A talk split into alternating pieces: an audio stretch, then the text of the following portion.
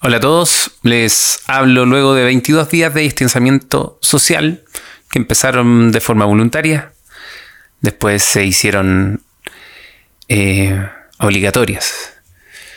Eh, a veces no es tan difícil, pero a veces se vuelve más costoso estar en casa. En lo personal, mi espalda es lo más resentida, es lo más resentido de este nuevo orden, de esta nueva rutina. Um, tengo un vecino que siempre a las 7.30 de la noche se pone a tocar la gaita. Esa canción Amazing Grace, que um, no puedo evitar sentirme nostálgico por las cosas que no puedo hacer hoy y por las cosas que están pasando por las cuales no puedo hacer mucho. El ánimo de este podcast siempre ha sido em, que a pesar de la distancia geográfica, eh, que podamos conectarnos con personas que tengan algo que compartir, sea lo que sea que eso fuere. En tiempos de incertidumbre no es fácil sentirse en control o sentirse contenidos de alguna u otra forma. Mm, no sé si esto ayude, pero yo los espero a todos en el canal de podcast que tenemos en xdacl.slack.com para que me cuenten qué es lo que más les ha impactado de esta nueva forma de vivir. El canal es Beercamp-podcast, pero de todas maneras dejaré el link en la descripción de este capítulo. Así que antes de seguir con el programa de hoy, recuerden lavarse las manos por al menos 20 segundos, eviten tocarse la cara y por favor, quedémonos en casa.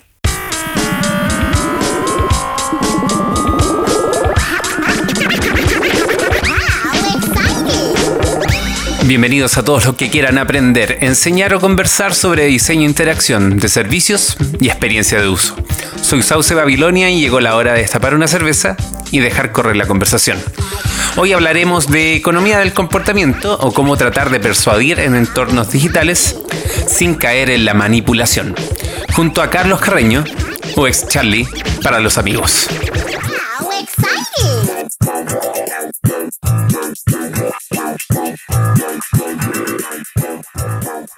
Bueno, mi nombre es Carlos Carreño, como dijiste vos. Me gusta más que me digan Charlie. Carlos es como que ya estoy muy viejo si me dicen Carlos.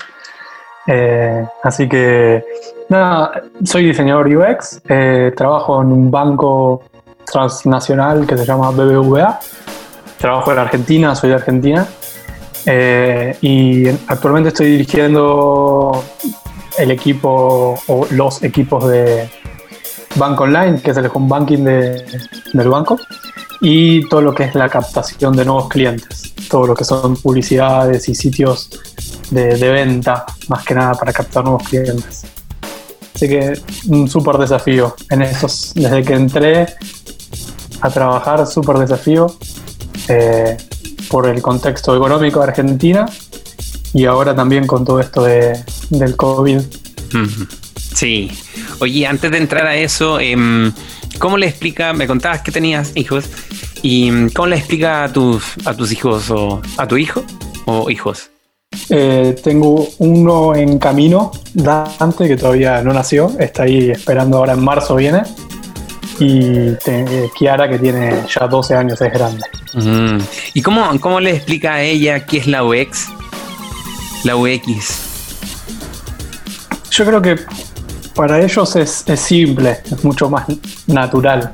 Es más difícil explicarle a, los grandes que a los nenes. Por ahí no te estoy respondiendo la pregunta, pero eh, yo creo que es mucho más natural para ellos entender qué es la experiencia de usuario porque todo el tiempo están con, aparatitos y entienden de qué va cuando es fácil de usar. O sea, yo siempre le digo lo mismo, cuando es fácil de usar, eh, es porque tiene buena experiencia y es simple y tiene una buena interfaz que te deja poder avanzar y hacer lo que vos quieras sin que tengas que estar pidiendo ayuda. Eh, y creo que explicarle a los grandes, a los más grandes, que por ahí no son nativos digitales, qué es UX, ahí ya es un poco más difícil. Perfecto. Oye, em, Charlie, ¿cómo fue eh, la primera vez que juntaste el, el behavior, ah, me, cuesta decirlo en inglés, es como, en español, ¿cómo sería el, tema, el, lo anduve buscando y se me olvidó. ¿Economía conductual o economía del comportamiento? Eso, ¿cómo, cómo, ¿en qué momento hiciste el enlace entre la experiencia de uso y la economía del comportamiento?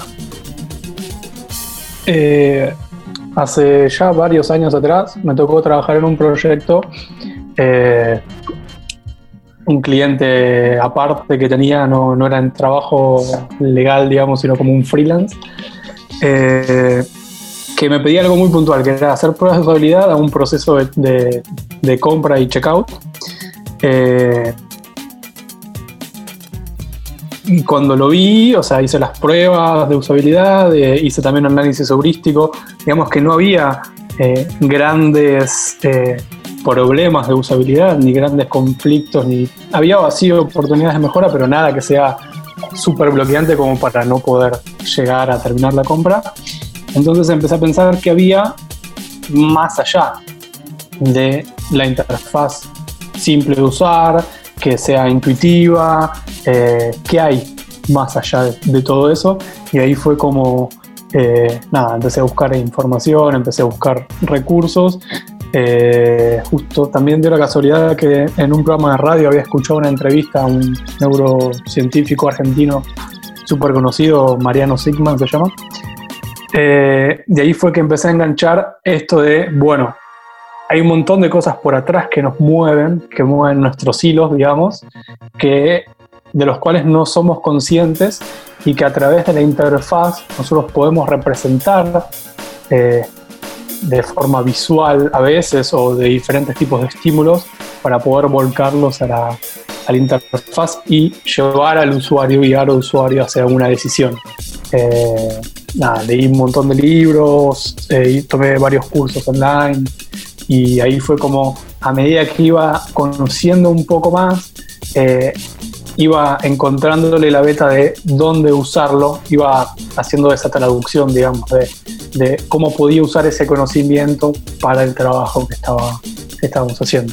Mm, ¿Y cómo de, definirías ahí la, economía de, del comportamiento? A ver, básicamente es eh, entender cómo las personas toman decisiones y qué cosas nos influencian el 99% de forma inconsciente y nos llevan hacia una decisión.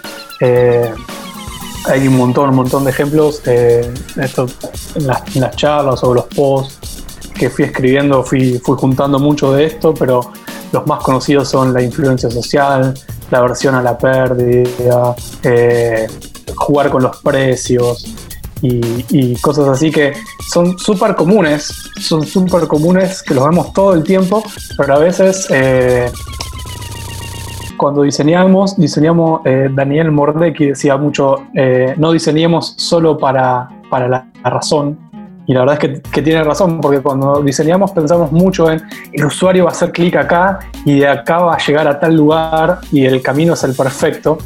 Pero después cuando nos enfrentamos a la realidad de cómo el usuario utiliza eso que, diseñamos, eh, es totalmente diferente y él encuentra hasta eh, modos de, utilizarlo que ni siquiera lo teníamos pensado o mapeado.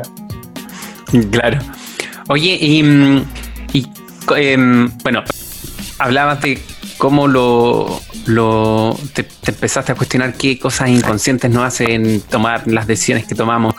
¿Cómo eso tú lo, tomas desde, desde la empatía? O sea, en tus charlas igual hay un tema, hay, eh, hay harto con, la, en la empatía y como con estas como triquiñelas o medios como estos enganches que, bueno, los precios de 9.90 salen, se sienten o se perciben mucho más baratos. Em, ¿Cómo lo ves ahí? Es ¿Cuál es tu opinión sobre eso? Digamos, eh, siempre digo lo mismo, trabajo en empresas y las empresas tienen que vender, pero también hay un cierto límite del cual no se puede pasar, eh, porque estaríamos, la charla eh, que presenté el año pasado Nila era persuasión versus manipulación, y cuando a veces no te das cuenta que estás terminando eh, sin darte cuenta en la manipulación, en lugar de persuadir, es cuando la cosa no va bien. Eh, hay mucho de eso.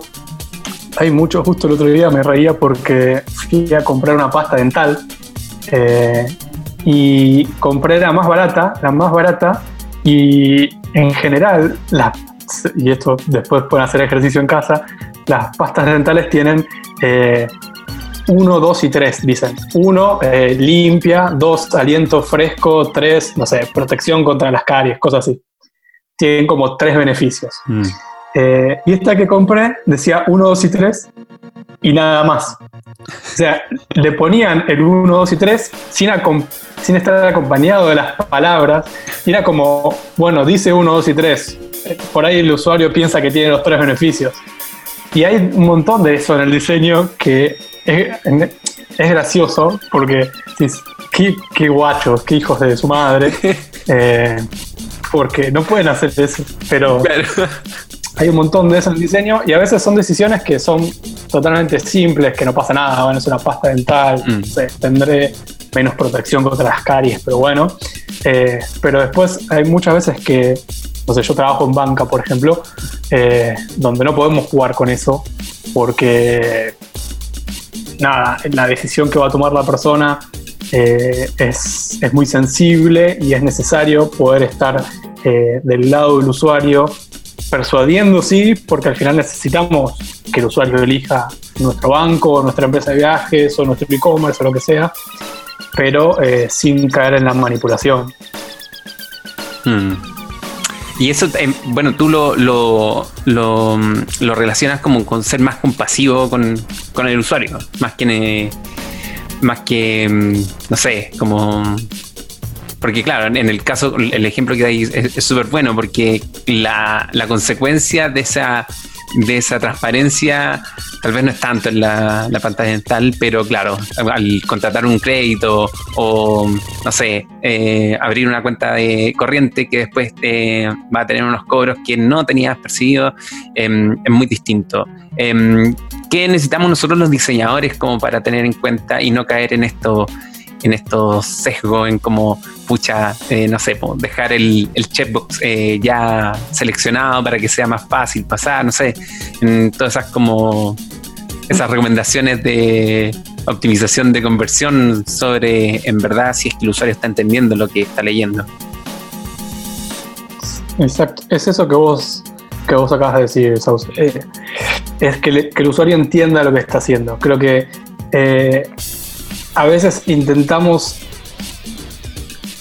cuando, y acá hablo mucho de, la venta, ¿no? De, cuando UX está muy transformado hacia la venta, eh, y los vendedores mismos en la vida real eh, intentan por ahí esconderte hasta un poco cuáles son las cosas negativas de un producto y siempre se muestra lo, lo positivo. Yo creo que cuanto más transparentes somos, cuanto más contamos qué es lo que hace nuestro producto y también qué es lo que no hace. Un, mira, en, el banco estamos trabajando con, seguros eh, y una de las cosas que, se trabaja mucho se llaman las exclusiones, que es qué no alcanza ese seguro, digamos.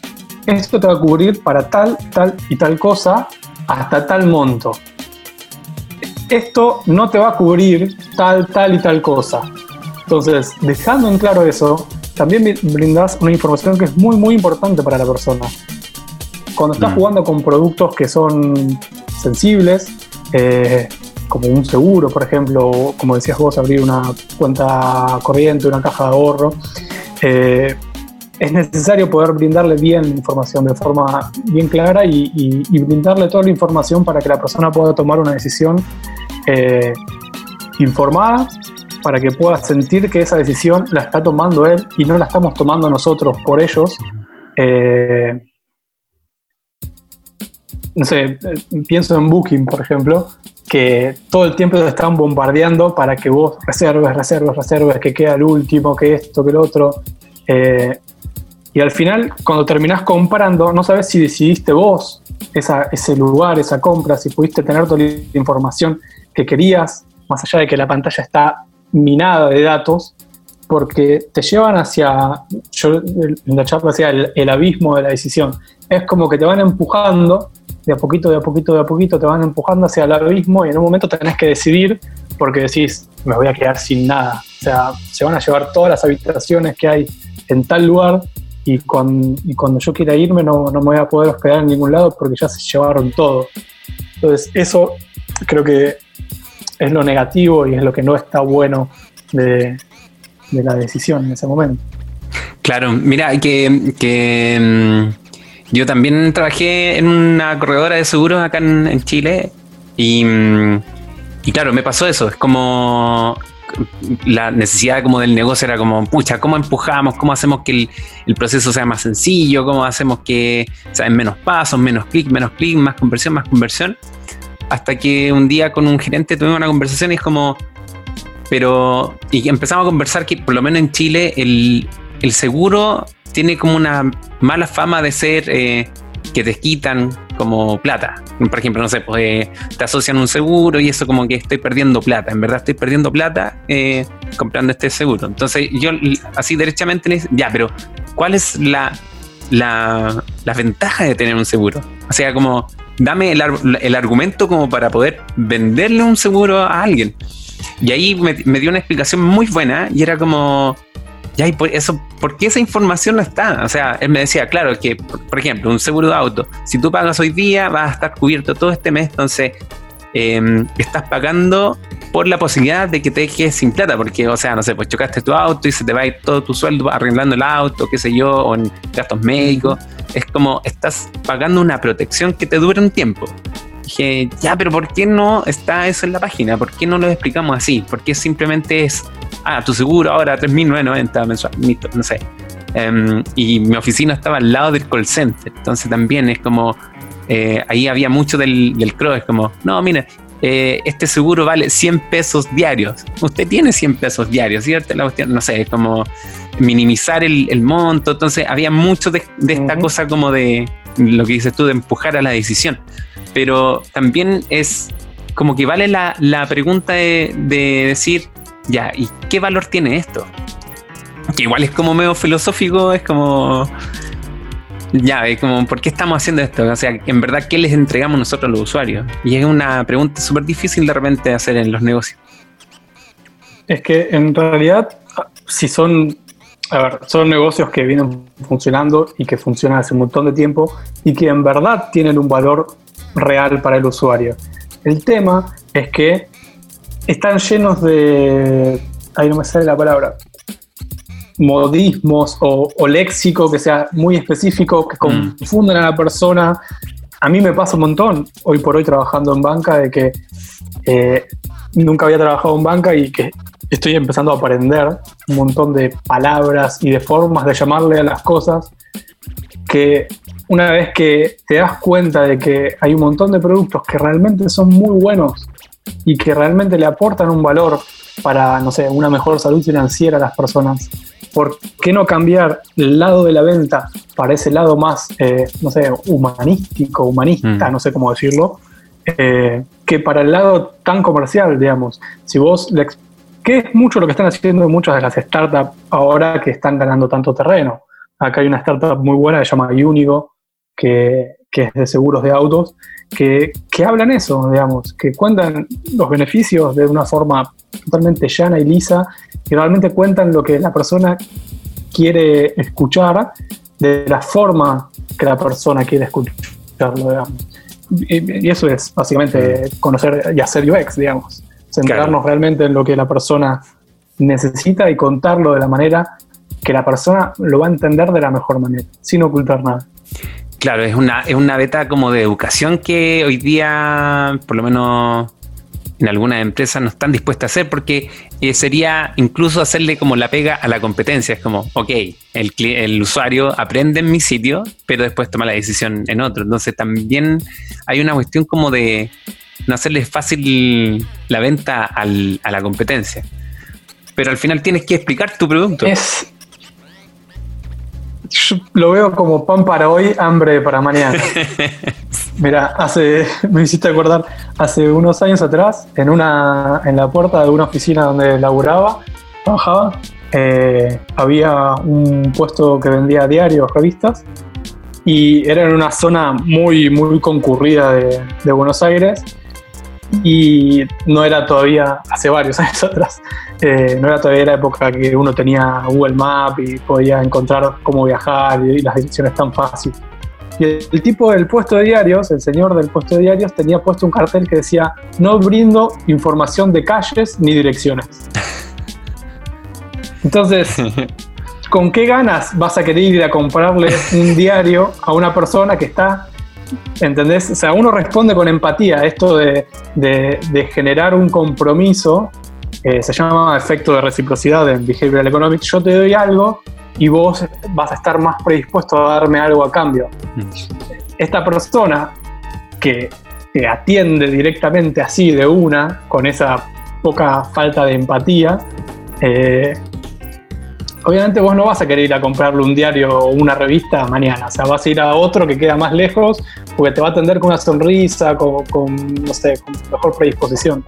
Y acá pasa lo mismo, si uno brinda información que es realmente valiosa para el usuario, por más de que hoy no conviertas, la conversión puede llegar en otro momento, porque si estamos hablando de que vos tenés una mirada bien centrada en el usuario, en las necesidades de la persona, y brindás información valiosa, y por ahí se va la competencia porque pagaba un poquito menos o tenía dos meses bonificados o lo que sea, pero el trato que tiene o cuando realmente necesita que la competencia le solucione un problema, no le no ve satisfecha su necesidad, va a decir, pucha, ¿y por qué no elegí la otra compañía que realmente me brindó toda la información que necesitaba? Y después vuelve. sí, sí, es verdad. Em, claro, es como hablando como de la ganancia a la empresa y a nosotros como UXer en, en entender más la persuasión por sobre la manipulación, ¿cuáles son como el retorno de esa decisión, según tu mirada? A ver, yo creo que no tengo ninguna ningún estudio hecho eh, que, que, lo pueda demostrar con números, pero sí se, se, valora desde, no sé, por ejemplo, me imagino que los NPS podrían avalarlo, desde la, percepción de la persona sobre el producto o el servicio que vos estás brindando, eh, va a ser mucho mejor. Si podés después eh, demostrar que lo, o sea, no, no demostrar, validar que lo que vos explicaste en un principio y contaste tan bien, funciona de esa manera. Mm. Porque también está la otra pata, uno puede poner todo el amor al momento de vender un producto, pero después cuando necesita de ese producto una respuesta, si esa respuesta no llega, la verdad es que por más de que en un principio hayamos persuadido de la forma más sensata y honesta posible, si tu producto después eh, no cumple las expectativas, la verdad es que se cae todo. Son un montón de, digamos, de patas que tienen que estar ahí interconectadas para que la percepción del usuario, para que la experiencia del cliente o del usuario eh, sea, sea satisfactoria. Claro. Oye, tú, tú, mm, conoces como los canales de televenta, eh, el Llame Ya, que aquí se conoce en Chile como el Llame Ya. Sí, Em, a mí cuando me, puse a investigar este tema, em, hace tiempo ya, em, había muchos posts que decía hay mucho que aprender del canal de Televenta. Es como, como mostrar las voluntades del, del producto, aunque sea como medio... Igual les da como risa como lo muestran ahí, pero había mucho que aprender de, de eso. ¿Podrías nombrar algunas cosas que podríamos aprender de canal de Televenta? tengo, tengo pendiente, lo había hablado también en otro podcast que había grabado, eh, tengo pendiente hacer un, un, artículo en Medium que hable de esto, porque la verdad es que soy fanático de ver esas publicidades. Eh, es más, es como que todo el tiempo estoy a punto de caer en comprar algo. Eh, no sé si allá en Chile está también, ahora lo estoy necesitando mucho. Es un rodillo para pintar que vos le cargas la pintura y hasta un nene chiquitito de tres años te pinta la pared perfecta. bueno, o sea, estoy todo el tiempo queriendo comprar eso, pero me da miedo, porque uno, no sé, no puede ser tan perfecto el mundo. Entonces, genera desconfianza. Pero si te quedas, no sé, 10 minutos mirando cualquier publicidad, te compras el sartén que no se te pega, el cuchillo que te corta, no sé, eh, un clavo. No sé para qué voy a querer cortar un clavo con un cuchillo, pero lo corta. Eh, la verdad es que son espectaculares porque presentan el producto, presentan los beneficios del producto de una forma espectacular. Dos segundos, cada dos segundos te repiten el nombre del producto. Eh, tienen un montón de esto de, bueno, eh, influencia social. Te muestran personas que son como vos, utilizando ese producto en ese momento. Si, pará, boludo, si un nene de tres años te pinta la pared y la deja perfecta, ¿cómo no voy a poder pintar yo? Es, genial. Eh, te muestran cuál es el problema y cómo ese producto soluciona tu problema. Eso es pura UX. O sea, es vos tenés este problema. Nosotros sabemos cuál es tu problema y te damos esta solución. Pura UX, es 100%. Eh, tienen el apuro porque siempre quedan los últimos los últimos en stock, llama ahora, por eso llame ya, eh, porque mirá que a este precio solo vas a poder conseguir 100 unidades y mirá que el teleoperador está 100% ahí atendiéndose. Mm. Es más, hay un caso súper conocido de esto que en una época utilizaban al final del mensaje, decían, los operadores te están esperando. Y comprobaron que eh, esto de si decían los operadores te están esperando, es como que no había gente interesada por el producto. Porque si hay alguien que está esperando que yo lo llame, es porque nadie lo quiere comprar. Y le cambiaron, después de un tiempo, ese mensaje por si te da ocupado, vuelve a intentar porque las líneas son rotativas. Entonces, ahí, si, si todo el mundo va a llamar, quiero llamar yo primero para no tener que esperar. Mm. Entonces, esa simple, simple, simple cambio entre palabras había hecho que convierta un montón más. Hay un paper dando vueltas, eh, ahora no recuerdo el nombre, pero eh, prometo después pasarte el link, que, justamente hablaba de eso. O sea, el, hacer ese cambio eh, en, las palabras hizo de que la gente quiera llamar mucho más que decir, hay gente que te está esperando para atenderte a vos. Mm. Y es eso que hablábamos antes, de cómo un juego de palabras puede cambiar totalmente el, CRO para bien, si lo utilizamos también para persuadir, mucho mejor. Mm. Oye, y mm, bueno, estas serían como las cosas que hacer, pero ¿cuál, según tu mirada, cuáles son los vicios que caemos nosotros los diseñadores, tal vez como también como por la rutina, que también caemos en el juego de, ok, como empujar la conversión, eh, es, ¿cuáles son como, no sé, las tres cosas que uno debería evitar como para no caer en la manipulación y siempre buscar eso de persuadir? persuadir. A ver, eh, va a depender mucho de cada caso y de qué producto estemos, en qué producto estemos trabajando. Pero yo creo que eh, en el ILA eh, del año pasado, Maritza Guzmán hablaba de generar fricciones en el diseño. yo coincidí un montón con ella porque me parece que uno siempre intenta, como vos también decías antes, Sauce, de hacerlo en los menos clics posibles, que vaya todo mucho más rápido. y creo que una cosa es generar una experiencia de usuario o una experiencia de, usabilidad, que el sitio sea usable y sea fácil de usar, la esté más o menos organizada como para que la persona pueda acceder de forma rápida.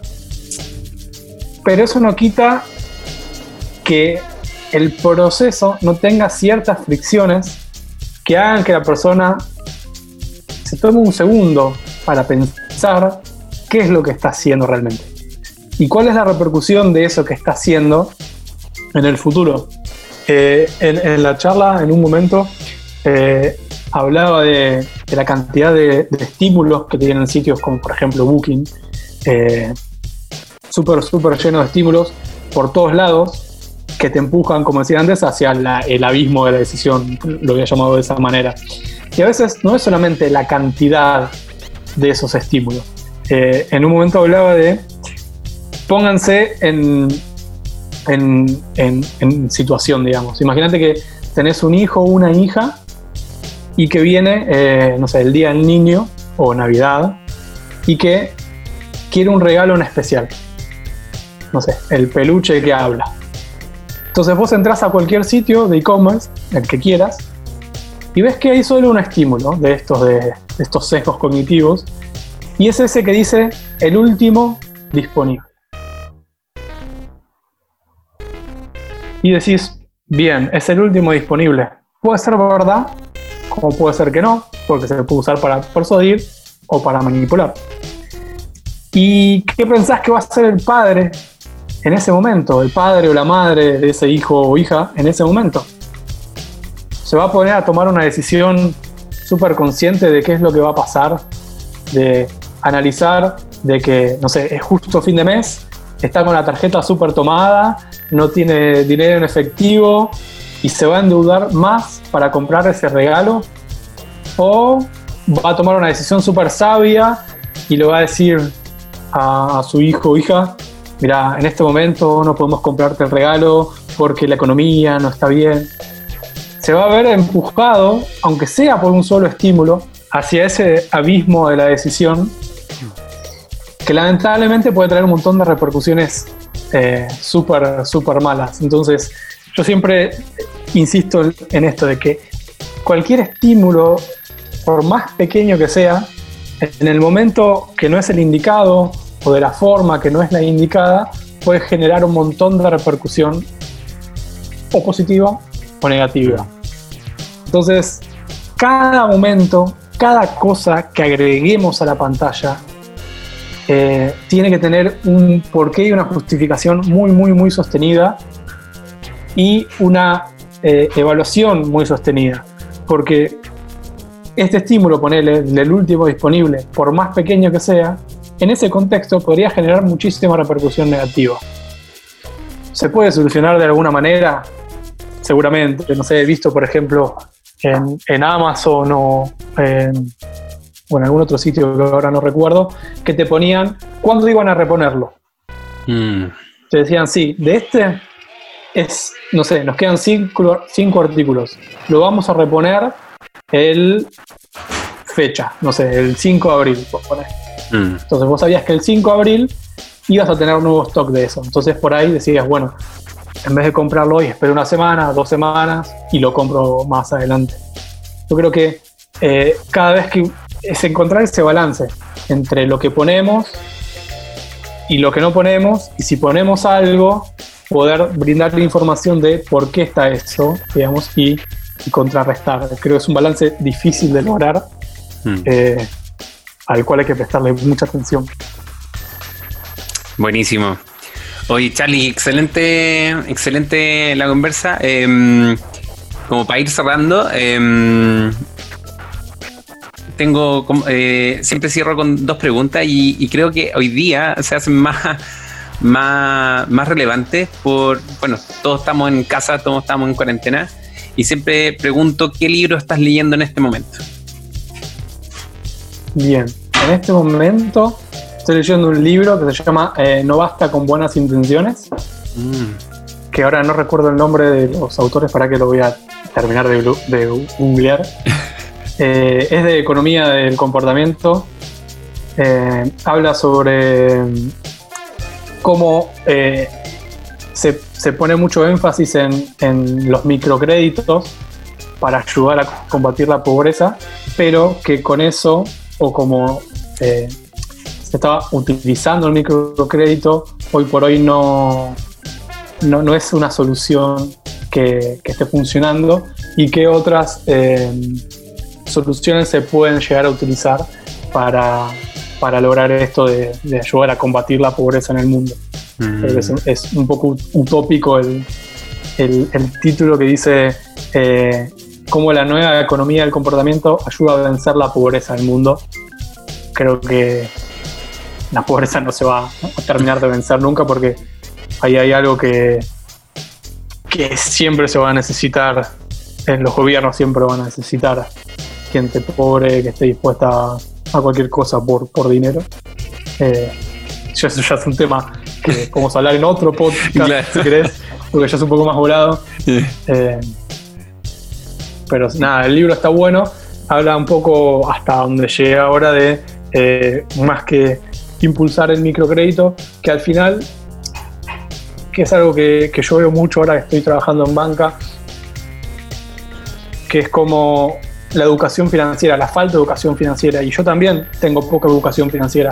Creo que pasa un montón de que o por ahí nos endeudamos de más, muchas veces por estos estímulos que, que nos van manipulando, otras veces por, poco conocimiento o por poca educación económica. Creo que educación financiera tiene que ser una materia más del colegio que nos ayuden a, entender cómo invertir, cómo eh, administrar nuestro dinero y todo eso. Eh, y este libro habla de nada, el microcrédito es darle plata por ahí a personas que, que no tienen tanto conocimiento y que les estás dando una deuda, tal vez con, con más flexibilidad o con menos interés, pero le estás dando deuda a personas que por ahí no tienen el conocimiento como para poder administrar esa deuda. Entonces, todo el acompañamiento que tiene que ir por ahí detrás, eh, habla del microahorro en lugar del microcrédito para poder refinanciarse y nada, cosas. Interesante. No basta con buenas intenciones. Oye, ¿y qué estáis escuchando? Es, que es música, artista, música. Uy, perdón, te perdí en este. Perdón, en, música, que estoy escuchando. Sí.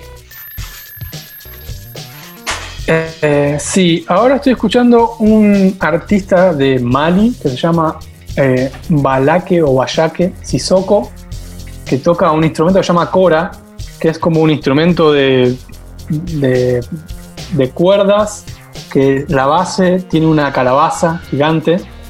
Suena muy lindo, muy tranquilizador. Estoy escuchando eso eh, porque ahora que estoy trabajando en casa, eh, nada, me ayuda en esos momentos en los que tengo que pensar, eh, concentrarme. Es como muy instrumental todo. La verdad que está muy bueno, muy, muy bueno. Eso, me gusta mucho la música de Brasil, soy amante de Brasil y todo lo que sea música, música brasileña me encanta. Eh, en alegría, la música brasileña tiene ese sonido que te transporta a la playa instantáneamente. Eh, la verdad que la música brasileña me encanta estoy escuchando también un poco de eso. Buenísimo. Oye, ¿alguna recomendación para pasar en la cuarentena? Eh, estar en casa, trabajando en casa. Leer mucho. A mí me, gusta mucho, mucho leer. Eh, así que, no sé, leer mucho. aprovechar, viste que todos dicen, hay que aprovechar para hacer cursos, hacer esto, hacer lo otro. La verdad es que yo eso lo hago mucho, me gusta mucho hacer cursos online y todo eso, o presenciales, estar en eventos. También está bueno eh, que utilicemos ese tiempo que, tenemos que estar un poco más recluidos para hacer un poco de introspección, ¿no? Empezar a, preguntarnos cosas sobre nosotros mismos, a ver qué respuestas encontramos.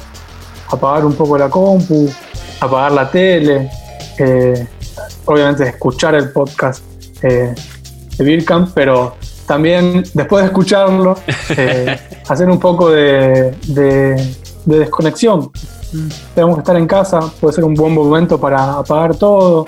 Hay demasiada información dando vueltas en YouTube, en redes sociales, en WhatsApp, en, en los noticieros, hasta el hartazgo de información. Creo que también es un buen momento para empezar a pagar todo eso y un poco, consumir sin información, porque es necesaria, pero la justa, y después empezar a, buscar un poco adentro de uno qué, cosas les despierta esto de tener que estar un poco alejado de los demás. Eh, yo soy un poco ermitaño en ese sentido, de, que me gusta mucho eh, la tranquilidad, la soledad. Eh, obviamente uno tiene su vida y, y en el día a día no tiene tanto tiempo como para estar solo, pero cuando tiene, tengo la oportunidad me gusta esos momentos de, estar solo, en silencio, mirando el techo, viendo a ver qué pensamientos pasan por la cabeza en ese momento mm. y dejarlo pasar. Excelente. Charlie, muchas gracias por tu tiempo. Eh, interesante el tema. Eh, Gracias eh, te, voy a por la pedir, invitación. te voy a pedir que me, me mandes los links de tus recomendaciones también. Y, y eso. Muy, muchas Ahí gracias. dando vueltas. eh, perdón por la interrupción. Tengo dando vueltas ahí un, un bit.ly que es UX y behavioral. Que ahí voy juntando recomendaciones de post que voy encontrando, eh, libros, videos, cursos, todo lo que voy encontrando ahí siempre la, la charla o, cualquier presentación de esas que hacemos eh, terminan con ese, con esa, con ese link eh, UX y behavioral. Eh, ahí tienen todo, lo voy alimentando de a poquito. A medida que voy leyendo algo interesante, lo voy agregando. Excelente. Muchas gracias, Charlie. Muchas gracias a, a vos y un saludo para toda la gente de, de allá de Chile. Tengo varias gente que, que- que quiero y que, que admiro. Eh, nada, la- las chicas de, de Más Mujeres, la verdad que eh, son, son unas, unas genias. El año pasado estuvimos compartiendo un rato en el ILA y el año pasado, la verdad que fue una vergüenza eso, tocó en el otro ILA, en el, en el 18. Eh, nos tocó compartir escenario al mismo tiempo. Eh, ellas hablando de la, inclusión y, cómo incluir a la mujer en, UX y yo hablando de UX y, y porno. La verdad que una vergüenza y siempre, siempre les pido perdón por eso. Verdad, había olvidado esa parte.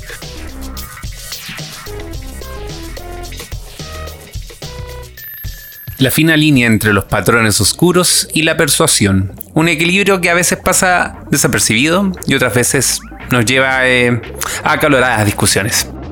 En la descripción de este capítulo tienen una gran lista de recursos que UX Charlie muy generosamente ha compartido con todos los que han podido ver sus charlas y ahora la comparte con nosotros. Las canciones que escuchan en este podcast son de Revolution Boy. Para seguir conversando, juntémonos en el Slack de Ixda Santiago, ixdacl.slack.com.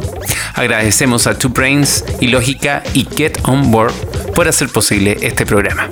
Y a mí me encuentras en Twitter como Sauce Babilonia y este fue el Vircam, el podcast, una producción perenne, orgullosa de ser parte de Ixda Santiago. Hasta la próxima.